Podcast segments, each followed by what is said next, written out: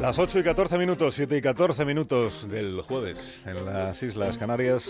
Y está Antonio Lucas, sin pecado concebido. Buenos días. ¿Qué tal? Buenos días, Carlos. Buenos días, Antonio. Bueno, pecadores del día de hoy. Muchos, pecadores, todos aquellos que montaron una, una buitrera alrededor de, del cadáver de, de Rita Barberá porque la muerte súbita de, de Barberá ha generado un, un, enérgico revuelo político por el que unos y otros se han lanzado pedradas a destajo, como si en vez de una difunta hubiese una urna en, en el anatómico forense.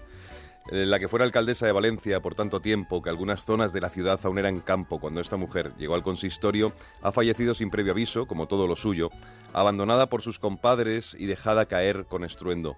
Lo bochornoso en este caso no es el sentimiento de los que lamentan su remate, claro, sino la mercadería de estupideces a la que han dado paso. Por un lado, el festival grotesco de homenajes verbales de sus excompañeros del PP, y por otro, el subidón de grosería y torpeza de los chicos de Podemos al no respetar ni el minuto de silencio en el Congreso de los Diputados. Es absurda la, impos la imposición de Pablo Iglesias a los suyos para no mostrar la condolencia a un cadáver, y qué gran favor le ha hecho Iglesias al PP por unos cuantos días. Qué barato le ha salido el, el postureo en cualquier caso, Barberá representa un tiempo claroscuro de la política autonómica. Hasta ayer estaba acusada de blanqueo de capitales y por algo que en el PP ya se sabía, intentaron borrarla de sus filas por vía de urgencia.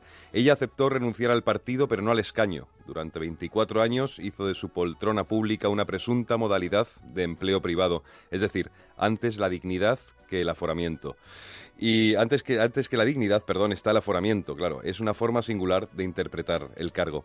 Aquella mujer que después de dos décadas de gloria observaba el mundo separando con el índice los visillos de la ventana de su casa a la manera de, de Norman Bates en Psicosis, fue exactamente un síntoma. Un síntoma de cómo buena parte de la política española se ha degradado hasta ser fosa séptica. De Griñán Chávez a Matas, Fabra o de otro modo eh, la Valencia de, de Camps.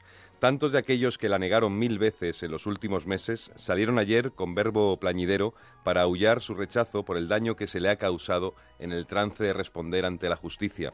Celia Villalobos comentó que los periodistas la habíamos condenado a muerte. Solo le faltó decir que los que, los que merecíamos matarile somos nosotros.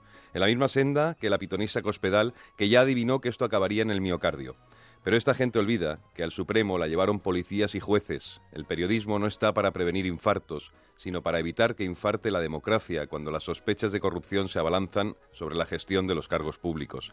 Ese es el signo de los tiempos, Alsina. Aquí se amortiza hasta los cadáveres, porque en política no se desecha nada, y menos aún el estupor y el ruido que genera un último aliento inesperado. Que tengas un buen día, Antonio. Muchas gracias, Carlos. Un placer. Hasta la próxima ocasión, 8 y 17 minutos, una menos en Canarias.